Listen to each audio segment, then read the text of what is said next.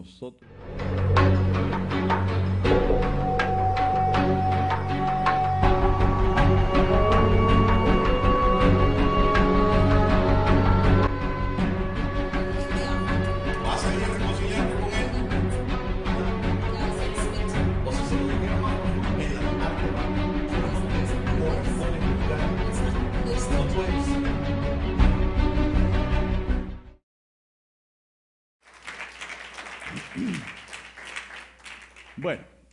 Una de las cosas que me he dado cuenta es que cuando una persona acepta al Señor, una persona nueva, no entiende que lo que se aproxima es un proceso para su vida.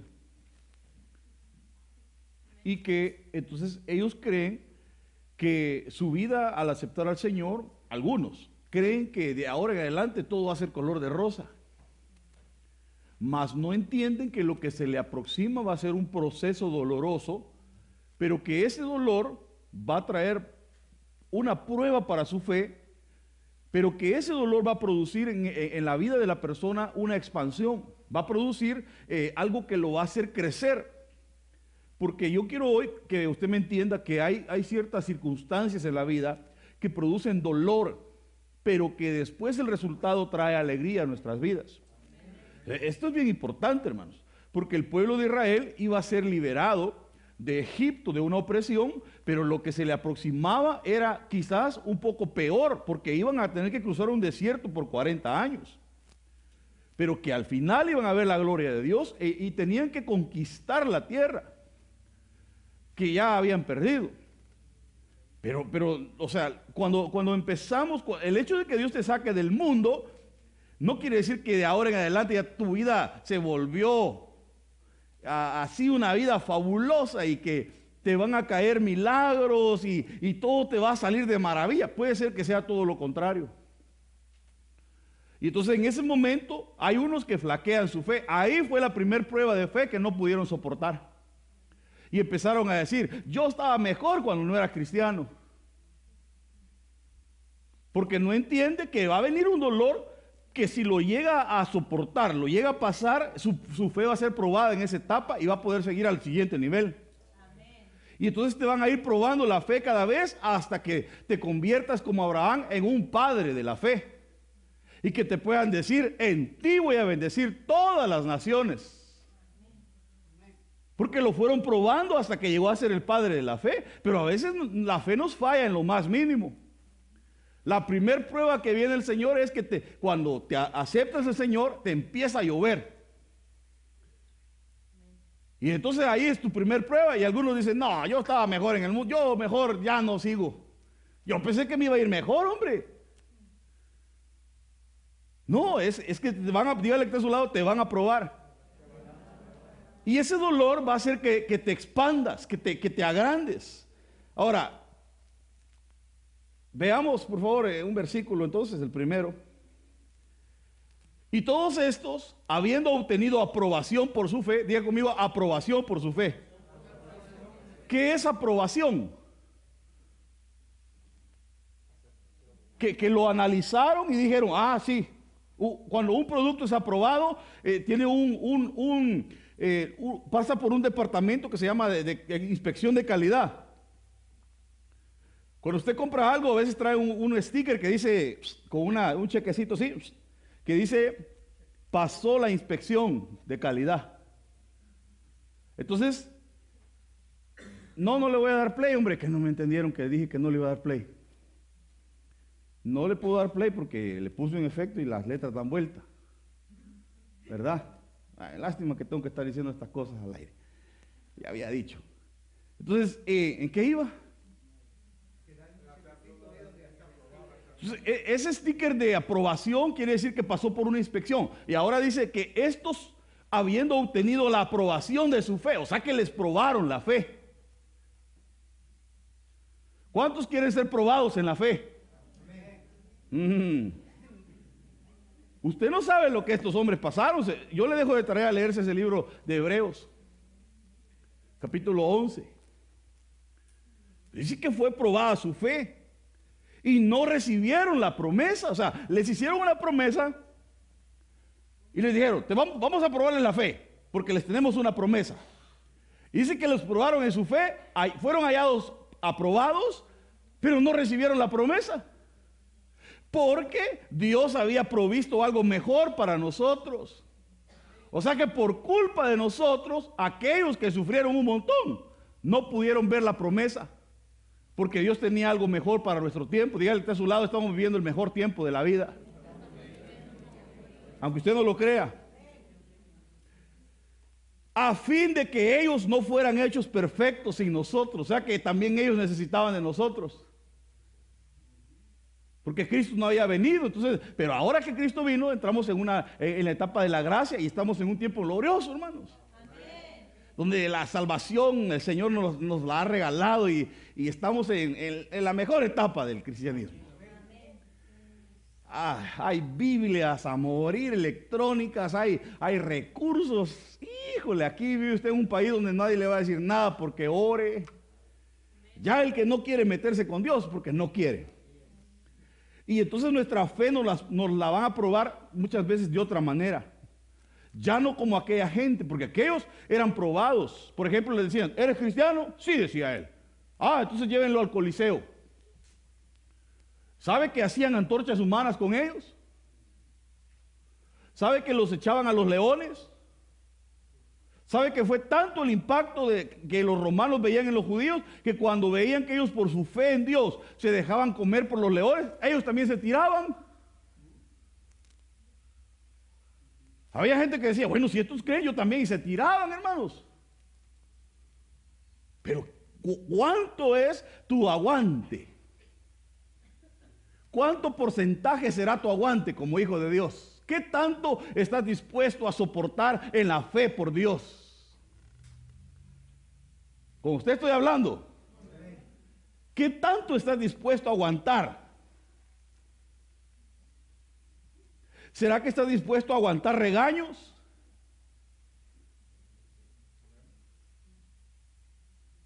¿Maltratos? ¿Malas caras? ¿Que te demanden? ¿Que te pusieron a hacer un trabajo que ni siquiera te pagan en la iglesia y que todavía te digan, mire hermano, necesito que lo haga mejor? ¿Será que estás dispuesto a que te prueben la fe? ¿Por qué el silencio? Vamos. Mi- Mire este, pues, por eso le estoy diciendo. Porque todavía en vuestra lucha contra el pecado no habéis resistido hasta el punto de derramar sangre.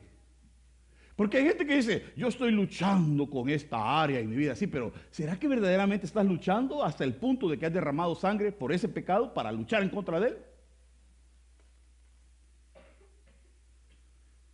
Y entonces dice, además habéis olvidado la exhortación que como hijos de Dios se os dirige. Ah, no, pero, pero yo soy hijo de Dios, pero a mí nadie me va a decir nada. Y no dice la Biblia que, ¿por qué se han olvidado de la exhortación? Si la Biblia dice que el padre al hijo que ama lo disciplina.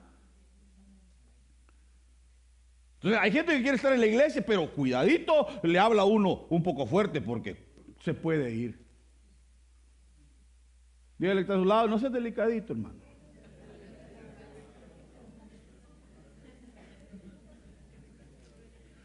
Entonces, e- esa exhortación es un dolor que si tú lo soportas te va a hacer crecer.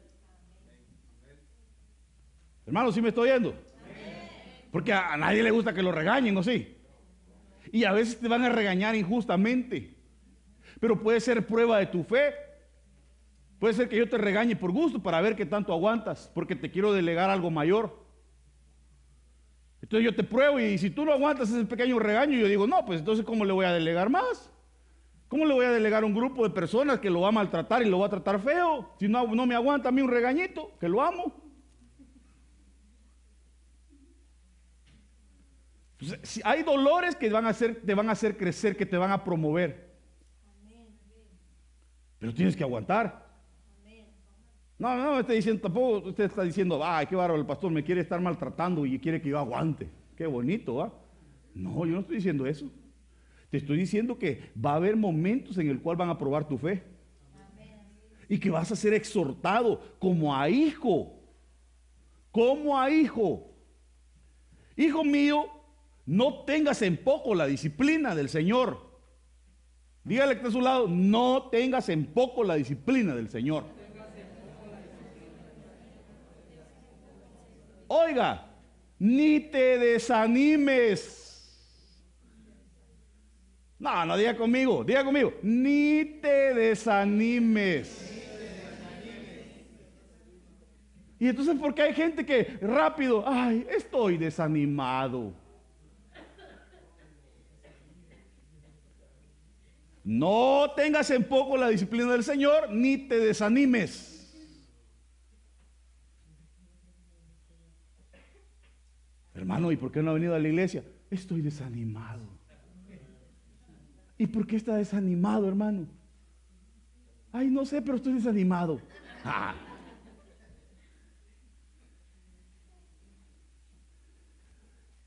No te desanimes al ser reprendido por Él. Porque el Señor al que ama disciplina. Ah, pero oiga lo, que dice, lo que sigue diciendo, léalo usted. Si no aguantas el regaño, si no aguantas la disciplina, ¿cómo vas a aguantar los azotes?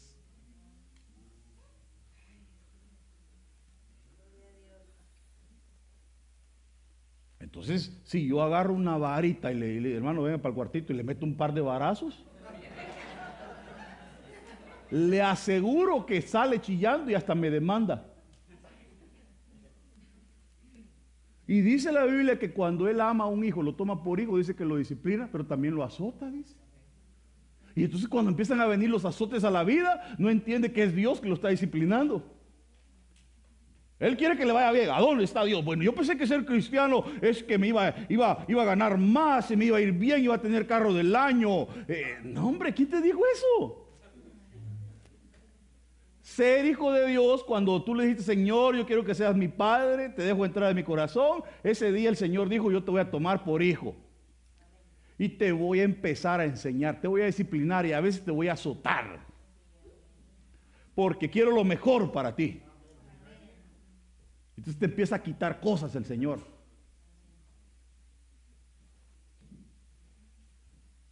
Ahora, ¿cuántos quieren ser hijos de Dios? Si no aguanta la disciplina. ¿A cuántos alguna vez sus papás le pegaron? Quiero ver las manos levantadas, porque yo sé que hay, hay unos que nunca les han pegado.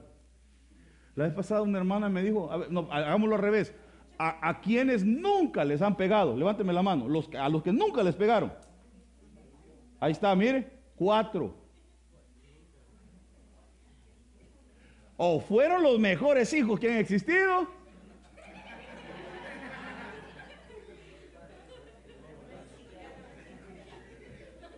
O se, quiera, se criaron sin su papá y su mamá, ay, porque cómo les iban a pegar, va.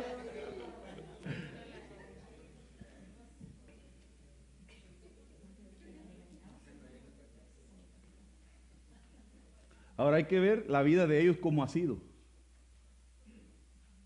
Porque algunos de nosotros, si no nos hubieran disciplinado, saber qué vagos fuéramos o estuviéramos muertos. Sí, con disciplina. Nos descarriamos. ¿Cómo hubiéramos sido, hermano? ¿Me acuerdo, hermano, que, que yo, a mí me iba a traer mi mamá al parque donde jugaba, y, lo que hacía ni era malo, a mí me gustaba jugar básquetbol. No era ni malo, pero eso sí que me quedaba hasta bien noche. Entonces llegaba y enfrente de los amigos me agarraba con lo que fuera, con la chancla, garrote de la oreja, y te me vas ahorita. ¿Y qué? ¿Y qué le decía uno?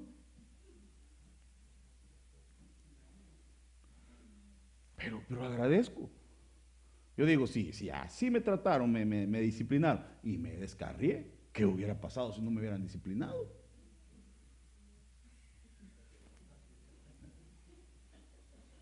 Va, entonces, solo lea la parte de abajo una vez más, por favor. No, no sé si alcanza a leer y si no, yo se lo leo. No, no, hijo mío,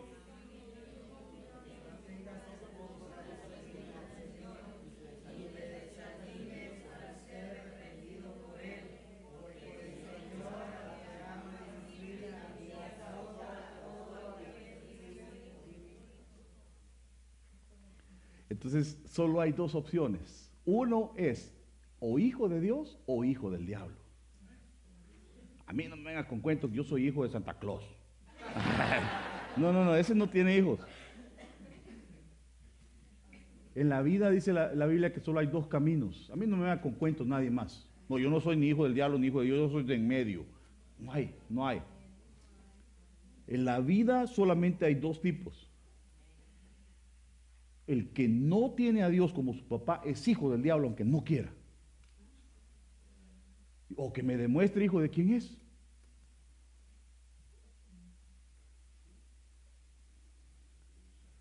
¿Sí o no? O sea, que como que aquí podemos terminar el tema y decir que no nos queda de otra que ser hijos de Dios y aguantarnos. Porque si no quiero que me disciplinen, no quiero que me azoten, y yo, no, así no aguanto, me voy, entonces que te vaya bien con tu papá diablo.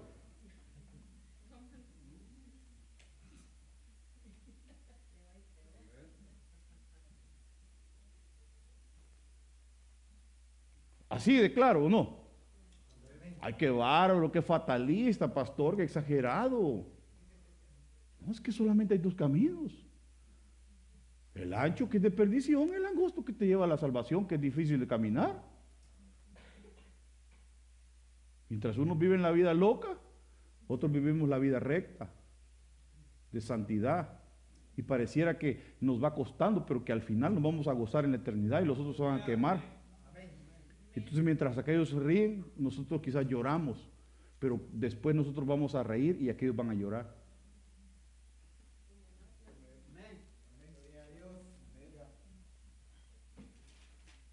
También Abel, por su parte, trajo a los primogénitos de sus ovejas de la, de la grosura de los mismos, y el Señor miró con agrado a Abel y a su ofrenda. Primero vio a... Creo que el hermano estaba hablando de esto o no. Primero Dios va a ver, te va a ver a ti, te va a ver tu corazón. No está tan interesado en ver tu ofrenda. El primero te va a ver a ti. Dice que primero vio a Abel y luego vio a su ofrenda. ¿Qué pasa cuando Dios no, te analiza y no te, no te acepta? Porque lo que, van a, lo que habla aquí son tus hechos. Dígale que a su lado, tus hechos son los que hablan. Si tú tienes un buen corazón, vas a dar con un buen corazón. Tienes un mal corazón, vas a dar con un mal corazón. Entonces Tito 1.16 dice, profesan conocer a Dios, pero con sus hechos lo niegan. Entonces hay gente que dice, yo soy hijo de Dios, yo amo a Dios, pero sus hechos dicen todo lo contrario. Y entonces, siendo abominables y desobedientes e inútiles para cualquier obra buena. Entonces por eso a mí me preocupa cuando alguien dice, ay, yo no quiero trabajar. Porque los hijos de Dios no, son, no somos ningunos inútiles. Dígale que está a su lado, nosotros no somos ningunos inútiles. Porque los que no quieren servir, los que se creen inútiles para cualquier obra, son aquellos que profesan conocer a Dios, pero con sus hechos lo niegan.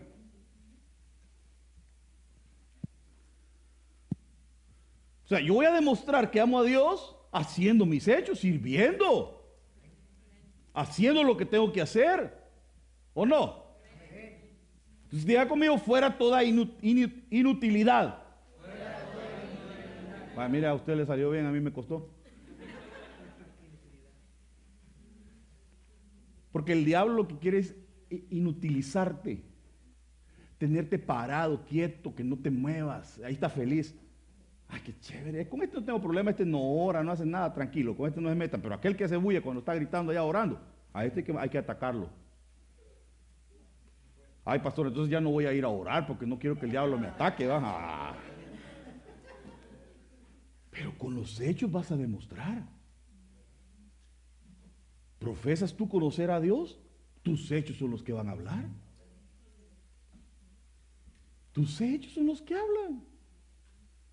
Tus hijos te ven hacer cosas que, que, ellos no tienes que decirles, porque ellos saben que tú lo haces, tú lees la Biblia, tú oras, ellos te ven. ¿Cómo le vas a decir, hijo, busque de Dios? Mire, santifíquese, vaya a la iglesia y tú no oras, no vas a la iglesia, no buscas de Dios, no lees la Biblia? ¿Cómo te van a creer? ¿Cómo, vas a hacer tú la cabeza así? A mí no me diga, sí, pero eh, no, no, no, no, Yo le dije que este año vamos a tener un liderazgo que se llama el liderazgo de... No, no, ese es el año de la reconciliación.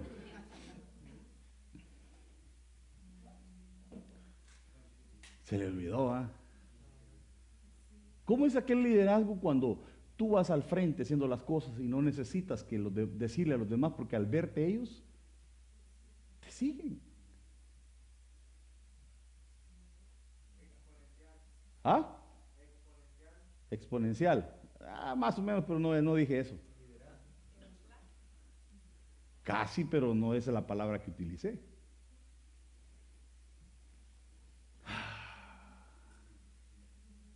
Y fue bien importante lo que le dije. Porque este año lo que va a pasar es que tú te vas a meter con Dios y vas a hacer las cosas y los otros al verte te van a seguir, hombre. Amén. Entonces que el Señor te use de, en gran manera, pero con tus hechos. Sé ejemplo para tus hijos.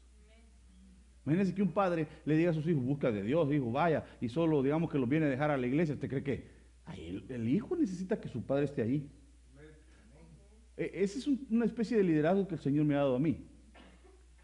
Porque cada, cada quien eh, lidera como quiere, ¿o no? Como el Señor le da la gracia. Pero yo siento que a mí el Señor de esta manera me llamó. Que a mí me gusta estar en todo, siempre ir al frente dando el ejemplo, y eso ha provocado que la gente me siga. Pues yo no le digo, yo no le dije ahora, hermano, necesito que vaya a la capacitación saliendo de Egipto. Porque ahí nos, va que estuvo bueno, ¿ah? nos, están capacitando evangelísticamente y va a ser poderoso. Pero imagínense que usted va y, luego yo no voy.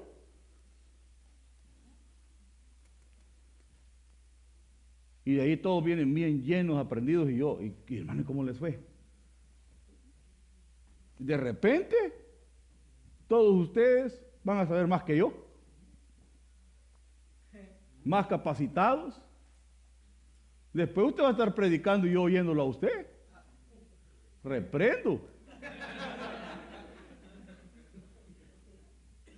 A mí eso me ha funcionado, ir al frente. Ha, ha provocado algo que, un poder de convocación. Entonces yo veo que el montón de gente me sigue. Gracias a Dios, no porque yo sea bueno, pero es la gracia de Dios. Entonces, eso es lo que yo quiero que provoquemos, que vayamos al frente y que nuestros hechos hablen y que nos vean y entonces tengamos seguidores. Inspiracional, hermano anotó. Ah, Carmen anotó.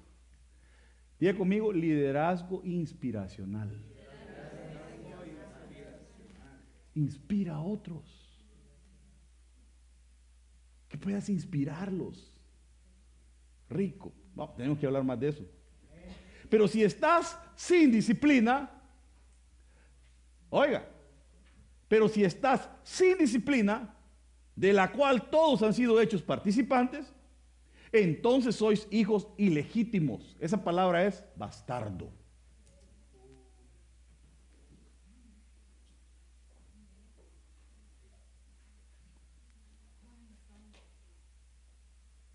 Porque alguien podrá decir en la iglesia, mire, yo soy cristiano, soy hijo de Dios. Fíjese que yo peco y hago unas cosas bien feas allá afuera y va a creer que Dios no me hace nada. ¿Cómo me quiere Dios a mí? Soy favorito de Él. Porque peco, mire, y más me bendice. Lea conmigo.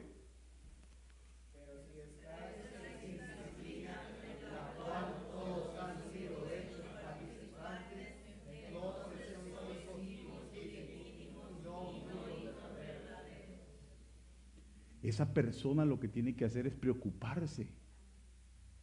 Porque no puede estar sin disciplina si hace algo. Porque todos los hijos verdaderos dice que han sido hechos participantes de la disciplina. Alégrate cuando tú dices, ah, yo hice algo y entonces yo creo que Dios hoy sí me está jalando la pitita. Alégrate porque entonces le importas a Dios. Como le dije yo a, mi hijo, a Carlos, le digo yo, mira, yo me preocupo por ti y te exhorto, te, te, te regaño, hombre, y quiero que salgas adelante porque te amo.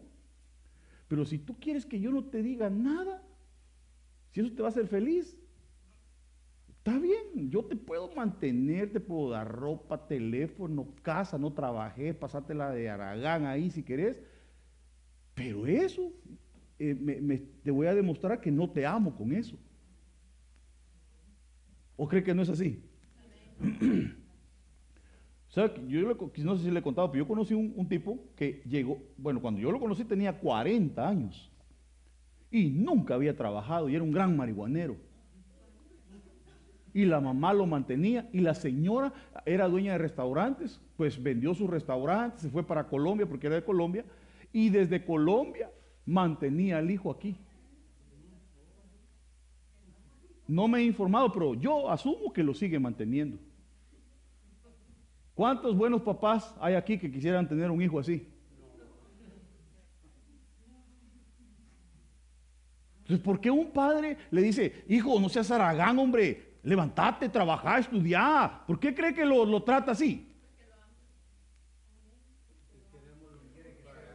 Ah, no, pero el, el muchacho ¿qué dice? No me quieres.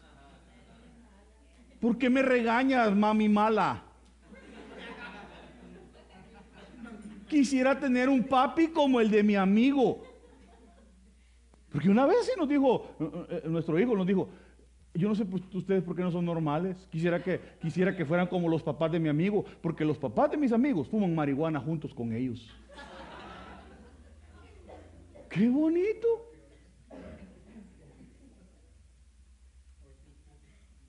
El concepto de un hijo es muy diferente a como piensa un padre. Si un padre es un gran aguado, y perdón por la expresión, va. Gracias, hermano. Ya, ya me dieron luz verde. Si un padre es un gran aguado, alcahueto, que todo le consiente a sus hijos desde chiquitos, usted no ama a sus hijos. Para todo lo ay no, que no llore el niño, el princeso. Ay, perdón, perdón por, por lo de princeso. Hermano.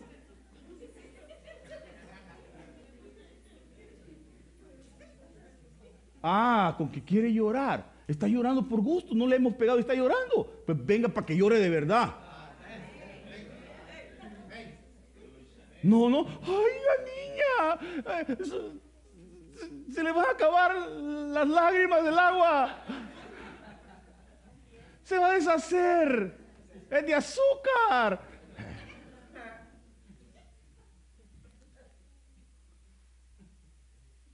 Lo vas a malcriar. Donde quiera que llegue va a querer que lo traten como lo trataban en casa. Y cuando el patrón le hable fuerte, va a chillar y va a soportar y va a andar cuiteando todo, pues, va a andar dejando todos los trabajos porque lo mal acostumbraron. Va a querer ser princeso en todos los trabajos. Mire, yo le voy a trabajar, pero, pero, pero eh, quiero que me paguen manicure, pedicure. Quiero vacaciones cada, cada mes. Va, va a exigir cosas como la, porque lo malcriaron. Si tú amas a tus hijos, los tienes que corregir y enseñarles.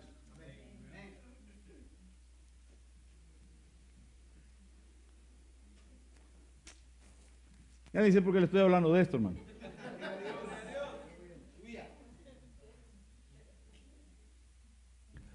Mire, mire, pues, al presente ninguna disciplina parece ser causa de gozo, porque pues a nadie le gusta que lo regañen, hermano, pero es necesario, hombre.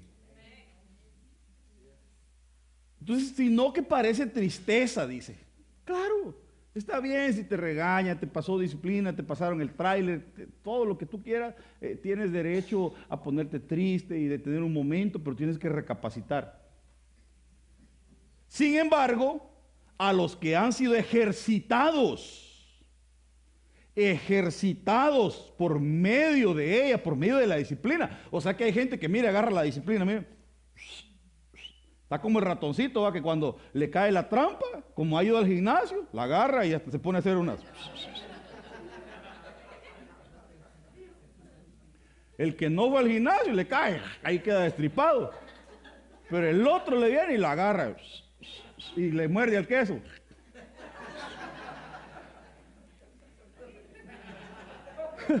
Diga, diga-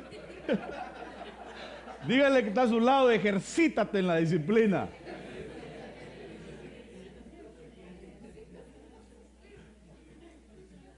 O eh, hoy lo regañó el pastor y mañana, pastor, yo no me va a regañar. Se está ejercitando en la disciplina. Hay hijos, por ejemplo, yo le digo a mi- papá cuando llego allá al pastor Fernando, al, al apóstol, perdón, eh, apóstol, si estoy haciendo algo malo, corríjame. Así llego y le digo. Y él me dice, mira, hijito, no te preocupes. Cuando estés haciendo algo malo, no te preocupes, yo me voy a acercar para decirte. Ah, bueno, bueno, le digo yo. Pero yo siempre voy y le digo, mire, yo quiero que me tenga así. Porque uno se tiene que ejercitar en la disciplina. Hasta extraño que me regañen. A veces digo, tengo que hacer algo malo para que me regañen, porque no me han regañado. Uno, diga conmigo, me tengo que ejercitar en la disciplina. Porque dice que, dice, a los que han sido ejercitados por medio de la disciplina, les, les da después fruto apacible de justicia. Llega un momento en que va a haber un fruto en ti de justicia, donde vas a saber que estás haciendo lo correcto. Vas a aprender a caminar derechito, hombre. ¿Cuántos quieren aprender a caminar derechitos? Pero tiene que haber alguien fuera de tu círculo que te analice, que te diga, hermano, hermana, lo que está haciendo está malo. Pero si no te dejas. Toca el que está a su lado y diga, hermano, déjate, hombre.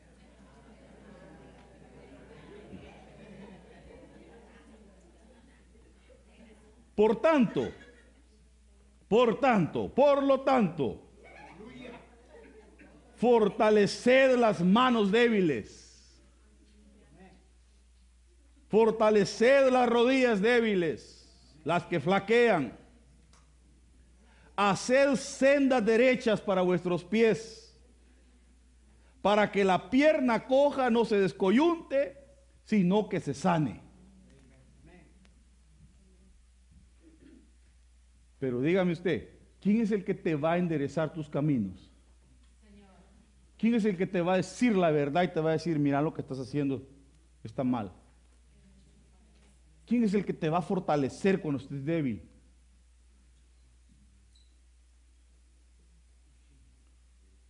No, pues Dios, el Espíritu Santo, pero, pero también el pastor. ¿De para qué te dio pastor? El Señor. No, el pastor me lo dio de adorno. no.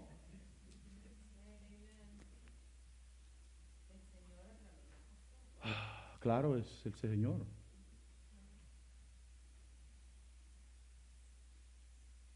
Por eso es importante tener pastor, ¿va? Entonces dice la Biblia, pero Javes fue más ilustre que sus hermanos. Mire, y de todos sus hermanos, ¿quién fue el más ilustre, el más inteligente? Así honestamente. Que humilde. Sí, sí, de sus hermanos terrenales en su casa, hombre.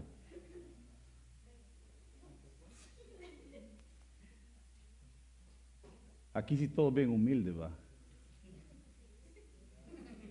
Pero dice la Biblia que en- de entre todos sus hermanos, Javes dice que fue el más ilustre. Mire, el tipo era. Pero oiga lo que pasó. Dice, y su madre le dio el nombre de Javes diciendo, di a luz con dolor. Porque hay hijos que como cuestan, hermano. ¿O no? Bueno, el hombre no, no sufre tanto, pero la pobre mujer es la que los... Vaya, pero en, en el tiempo de los romanos, como existía el César, se inventaron la cesárea. Que quiere decir sin dolor. Para no tener dolor, mire,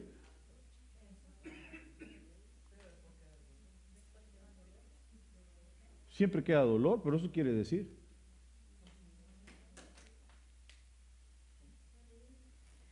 Entonces, a, la mujer le dijeron, aumentaremos tus dolores de parto. Todavía no había tenido a, Adán, a, a- Abel y a Caín. O sea que ya había tenido hijos. Y le dijeron, te vamos a aumentar el dolor, o sea que era menos el dolor. Pero por causa de la maldición le aumentaron el dolor. Entonces, cuando tuvieron a Caín y a Abel, ahí sí ya aumentó el dolor. Era más fuerte. Desde entonces las mujeres tienen los dolores más fuertes para, para tener hijos. Y hay unos que, hermano, en- imagínense el niño sale como el papá todo cabezón.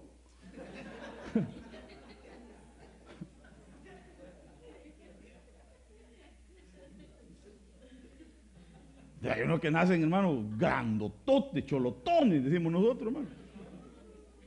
Nueve libras. Diez. ¿Quién da más? Nah. Trece.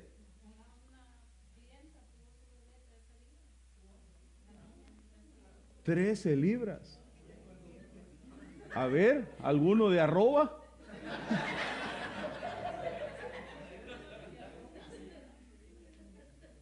Hay- hay hijos, hermano, mire, entre más dolor tuvo la mamá para tenerlo, más lo quiere y lo aprecia.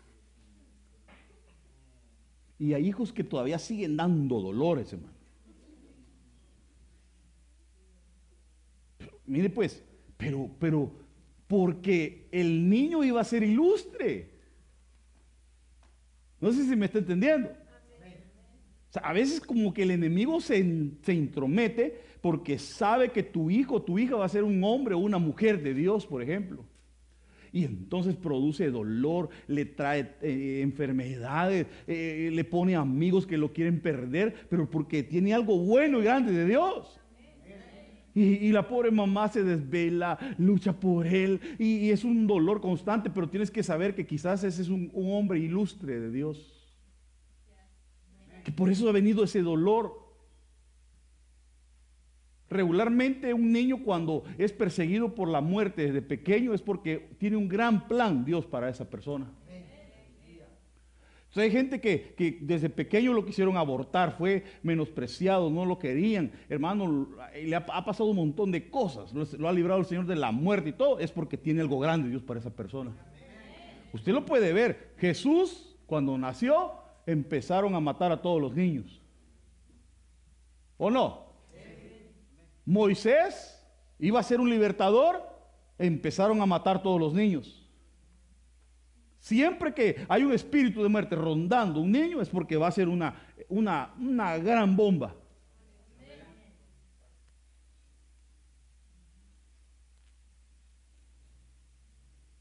Si tú pasaste cosas así y ya estás grandotote, bueno, no tan grande, pero algunos grandes, quiere decir que Dios tiene cosas grandes para ti.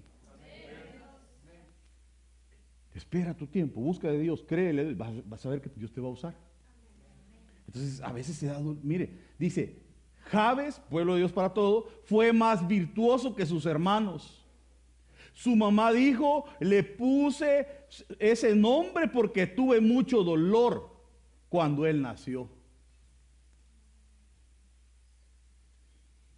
Siempre que van a hacer algo, hermanos, siempre que viene un avivamiento, se empiezan a levantar los problemas.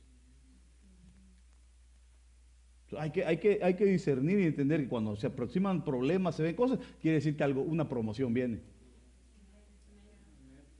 Ah, entonces, hay- mire, el dolor no es malo, hombre. ¿Quién te dijo que el dolor es malo? A ver, a ver, ¿alguien que piense que el dolor es malo? Ah, solo porque yo le dije que no es malo, pero pues, dígame por qué no es malo entonces. Dice el hermano que el dolor lo hace más fuerte a uno. Entonces ya no voy a ir al gimnasio, con dolor me voy a...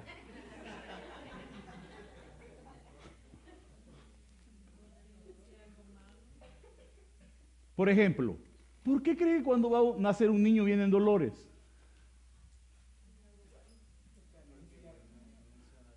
Mire, pongámonos a imaginar así una idea brusca. Si no existiera el dolor y una mujer está embarazada, podría ir caminando por ahí de repente y el niño podría nacer, se le caería y lo deja tirado y no sentiría.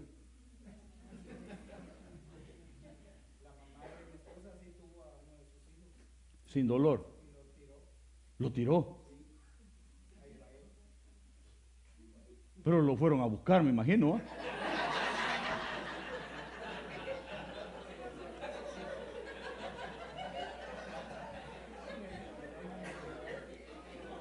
El niño va. Eh, hermano, mire, qué buen ejemplo, hermano, gracias.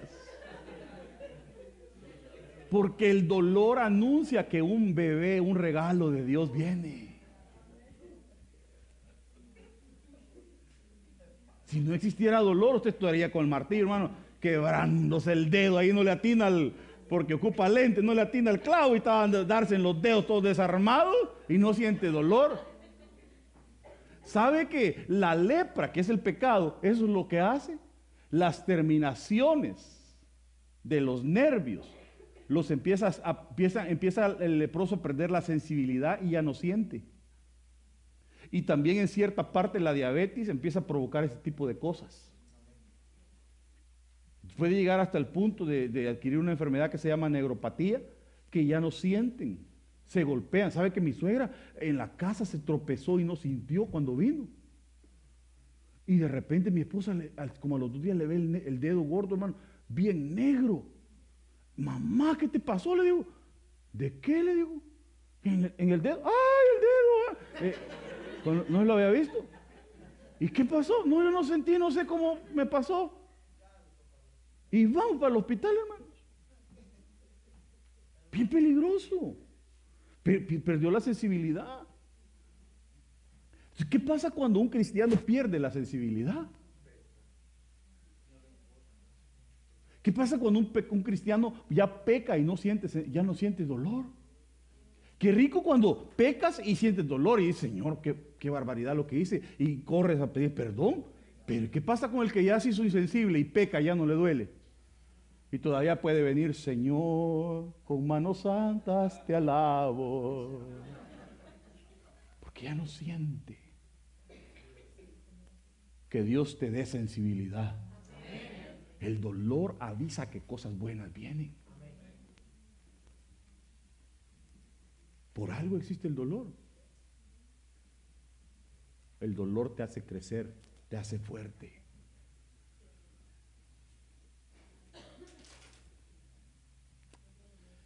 Y una gran señal apareció en el cielo. Una mujer vestida del sol con la luna debajo de sus pies y una corona de dos estrellas sobre su cabeza. Estaba encinta y gritaba estando de parto y con dolor de alumbramiento. Y entonces la iglesia va a dar, en el último tiempo va a dar a luz muchos hijos, pero va a tener que venir un, cierto dolor. ¿Sí me estoy viendo? Tenemos que pagar un precio. ¿Sabe que, por ejemplo, el ir hoy a, a ese seminario es, es un, un pequeño dolor o no? Porque hay gente que va con sacrificio y paga su dinerito. Claro que le dan su buena comidita, ¿va? Buen desayuno, buen almuerzo. O sí que no, no tiene quejas. Ya si tiene quejas, usted lo que necesita es una cinchaseada, hermano, porque. Chica, nada lo, nada lo, pero, pero la comida es rica. Buena comida, buena palabra, te capacitan, te esfor- claro que te esforzaste, ¿o no? Mano, perdón, ayer terminamos la cena de parejas, después de todo llegamos a la casa, yo no me podía dormir. Eran como las 2 de la mañana y yo parecía tecolote, porque parece que un hermano me regaló un café ahí, híjole, yo estaba así. Y en la mañana la alarma, ri, ri, ri. Seis y cuarto, para arriba, cambiarnos. Vámonos. ¿Sabes cómo aguanté? Ya un hermano me regaló un expreso. Otro expreso. Hoy no voy a poder dormir otra vez. Pero ahí vamos. Porque ese es un dolor que va a traer expansión, porque va a ver los resultados. Hermano, si uno hace correr a mil, ¿cuántos harán correr 30?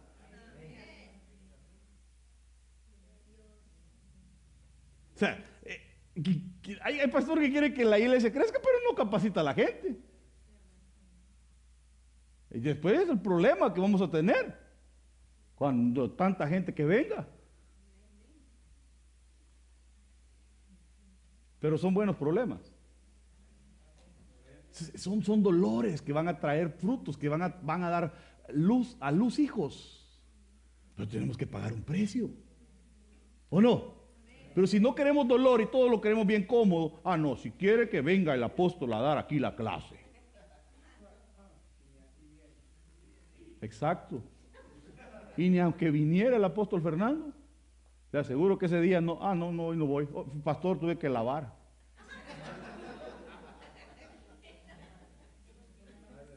De plano a que la gente se pasa a ver si entre los hijos de Dios va.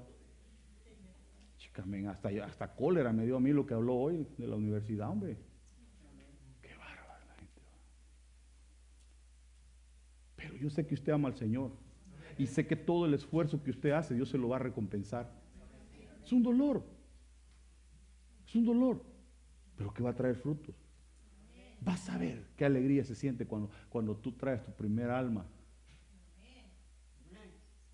Cuando hay alguien que tú le dices, hermano, mire, mire, don, ¿quiere aceptar al Señor? Y aquel, sí, sí, quiero. Y hasta llora, hermano. Y acepta al Señor. Mire, no hay cosa más rica. Yo lo he experimentado la alegría de un carro nuevo se pasa. Un carro, usted tiene un carro nuevo y los primeros días solo lo quiere pasar limpiando, lavando. Uy, no me lo va a ensuciar y ah, se va a parquear bien lejos para que no se lo rayen. Ya con el tiempo, hermano, los niños le echaron dulce, se le cayó el café, se lo rayaron y le perdió. Pero qué alegría da cuando una persona se salva, hermano. Ah, hay fiesta en los cielos. Entonces, eh, eh, eh, yo, yo en el nombre del Señor Jesús, yo creo que va a venir un tiempo de dolores. Qué bárbaro va. Qué bárbaro lo que le estoy diciendo. Porque si no, no vamos a poder dar a luz.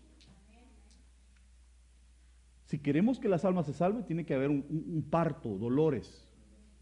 Vamos a tener que sufrir, tener que pasar un periodo donde, pero que cuando veamos los frutos, ya cuando a la mujer le dan el niño, ¿qué hace? Porque usted ha visto que cuando anda ahí de nueve meses, va, ¡ay! Bueno, yo ni esfuerzo hago para verme embarazada.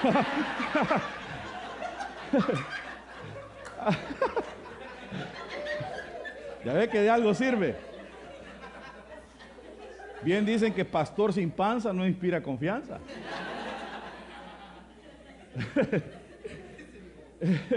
Y entonces, ahí anda la mujer. Ah, ya no le hago porque me da pena. Ay, ahí va, los nueve meses. Que le da eh, un montón de cosas, ¿no? A la mujer cuando está embarazada. Que el niño le chupa el calcio de los huesos. A ver, usted, ¿cuántos ha tenido usted? infecciones en, en las vías urinarias, dolores de espalda, diabetes, se hinchan los pies, hasta depresión, dice el hermano. No, pues usted no ha tenido. Estamos hablando con las mujeres, hombre. Y, y ahí anda. No vuelvo a tener estos chilpayates, En Honduras, los guirros en El Salvador los hipotes y en Guatemala los patojos y aquí en mi país kids. Pero ¿qué? ¿Qué hace cuando está en, el parto? Quiero que estés ahí, negro. A ver cómo le dice a su marido, pero negro. Y entonces está ahí, está ahí acostada, la mujer la están atendiendo, el negro ahí, nervioso, se desmaya. Eh, y la mujer, por tu culpa. Pero cuando ya nace, después de tanto dolor, y, la, y el otro ahí, puja, puja, puja. Y están los que recetan sin ser doctores, tómese un té de clavo, le va a servir. bueno, un solo show.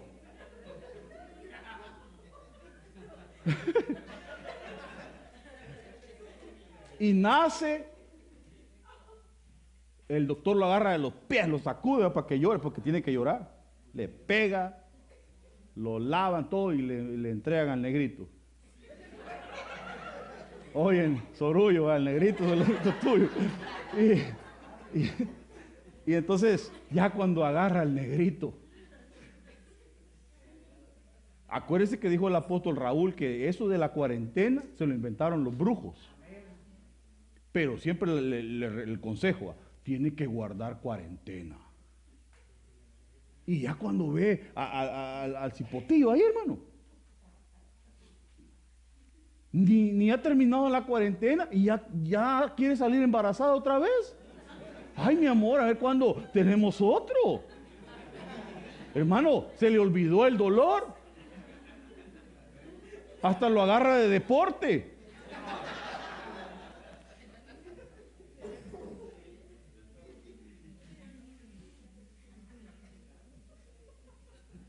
Pero imagínense, nueve meses. Los primeros tres, el dolor es terrible porque eh, no se siente un dolor, pero eh, empieza con antojos, que quiero comer tierra.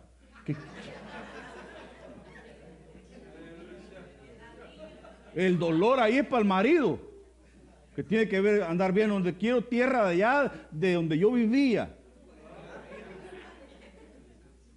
Y que me quiero comer un marañón.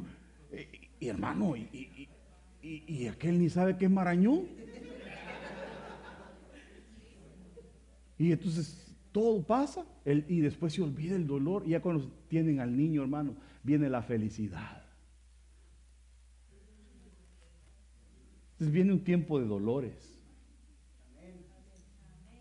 Tienes que entender que va a venir un tiempo de dolores porque viene un tiempo de expansión, de crecimiento. Que si no soportamos y no podemos, eh, eh, nuestra fe no, no es aprobada, no, es- no se haya aprobada, no vamos a poder seguir al siguiente nivel. Entonces nos van a tener que probar la fe. Vamos a tener que pasar por un periodo de dolor. Porque todo es un dolor, hermanos. Es un dolor cuando te ponen a trabajar en algo que nunca habías hecho y, empiezas de cero y, a lidiar con gente y todo, son dolores. Pero de repente te vuelves un maestro en lo que haces. Yo me recuerdo que el año, ya voy a terminar. El año pasado le dije a la hermana Verónica, hermana Verónica Castillo, así es, va. Moreno ya no. Moreno está bien para un mariachi, va. Eh, Verónica Moreno. Pero Castillo, le va a tocar que dirigir la alabanza. Eh, ¿Cómo le voy a hacer, pastor? Parece que yo he entendido así en mi discernimiento que era algo, un temor que ella tenía en su vida. De decir, yo nunca voy a hacer eso porque yo no estoy capacitada. Pero hoy ella se está volviendo maestra. Ya descanso yo. Antes el dolor era para mí. Pues ya descanso. Hoy otros son los que me dan dolor. Cuando no voy a llegar a última hora y me toca a mí, pues. Pero que el Señor los perdone. Pero canto, predico, ya solo falta que recoja la ofrenda yo también. Pero yo voy viendo el desarrollo, pero es un dolor para expandirte. Ya de repente va, cuando sientan eh, en los años que vienen, va, va a ser un disco, dos discos, tres discos. Y ya después, en el nombre del Señor Jesús, ya invitaciones, salir que a un lugar, que vamos para tal país, pastor, ahí, y, y después hasta una agenda. ¿Cómo que usted no lo cree mucho, va? Y después dicen que, ah, sí, lo que pasó es que el pastor la escogió a ella, sí, sí, pero a veces no saben por dónde tuvo que pasar alguien para llegar hasta arriba. Todos los dolores de cabeza, de velo, porque ahorita les, viene a los músicos un trabajito, pero calidad, hermanos. Que el Señor los bendiga y los agarre confesados. Yo sé lo que viene, porque eh, tenemos fecha límite para entregar ese disco y, y para aprendérnoslo, para tener las secuencias, para tener todo y que se haga la grabación el día que está estipulado. Pero esos dolores, al final los frutos, son los que dan alegría. Y a otros salen ahí, qué bonito nuestro disco. Sí, pues no sabe todo lo que, tu- que hasta sin pestañas quedaron los músicos. Entonces, te tiene que doler, te tiene que costar. ¿Quieres ministerio? Vas a tener que llorar por esos ministerios. Ay, sí, qué galán. ¿Usted porque es el pastor? Sí, pero usted no sabe. Yo fui driver. Barría la iglesia. Tuve grupos en las casas y crecían, ¿eh? Fui pastor de jóvenes. Eh, ay, hermano, ¿de qué no hice yo? Pintaba la iglesia. De todo le hice, hermano. Era músico. Toqué piano, toqué bajo. Ya ni me acuerdo qué tanto hice. Era conductor designado, encargado de retiros, de todo. Yo dije, a saber, quizás esto no, pero mire, me sirvió. Dios sabía por qué me estaba capacitando. Entonces tú no sabes que te va a costar, pero que un día vas a ver el fruto. Por lo tanto, que el Señor te bendiga y que te haga pasar quizás por dolores, pero que esos dolores van a traer fruto sobre tu vida. Padre, en el nombre de Jesús te damos gracias, bendecimos tu palabra y te suplicamos, Señor, que nos ayudes a soportar, Señor. Que nos des jupomón y que nos des paciencia, que nos des resistencia, Señor, y que cuando nuestra fe sea aprobada, Señor, podamos salir campeones. En el nombre de Jesús, te pido fortaleza sobre nuestras vidas, entendimiento, discernimiento, entender, Señor, que como hijos de Dios muchas veces vamos a ser disciplinados, otras veces quizás azotados. Pero sabemos, Señor, que tu gloria la veremos. Que nada ni nadie nos aparte de tu amor, Señor. Bendigo tu vida en el nombre de Jesús y declaro que tus pies están sobre la roca. Esa roca inconmovible. Que puedas madurar, hermano, que puedas crecer en tu fe, que se vaya toda niñería, que venga un tiempo de madurez para tu vida, que puedas empezar a crecer, a soportar la carga, a volverte un pilar de esta iglesia, donde puedas decir, yo le voy a echar el hombro a esta iglesia porque la amo, porque amo a Dios, y que tus obras demuestren lo que verdaderamente tú eres. Que el Señor derrame sus fuerzas sobre tu vida hoy. Y que se active sobre ti un ambiente profético, creativo, que venga ese liderazgo inspiracional sobre tu vida. Que puedas meterte con todo a servirle al Señor y que los que van tras de ti puedan ver un ejemplo en ti, como Pablo dijo, sean imitadores de mí como yo lo soy de Cristo que no vas a tener necesidad de, de, estar presionando a nadie, de estarlos convocando, porque solos te van a seguir. Por lo tanto, yo bendigo este año y declaro que este es un año bendito para esta casa. Para tu vida, este es tu año. Este es el año en que vas a ver la gloria de Dios sobre tu vida. Vas a crecer, te vas a desarrollar. No va a ser en vano tu trabajo tu esfuerzo, el dolor, el levantarte, el dedicar tanto tiempo para el Señor no va a ser en vano porque vendrá la recompensa. Los frutos se verán. Aunque van a haber unos que van a quedar tirados en el camino, tú no te quedes, levántate. Si caes, levántate. Sigue, avanza, no te quedes. Porque no será en vano. No será en vano. Tus ojos verán la promesa de Dios tú verás la promesa de Dios.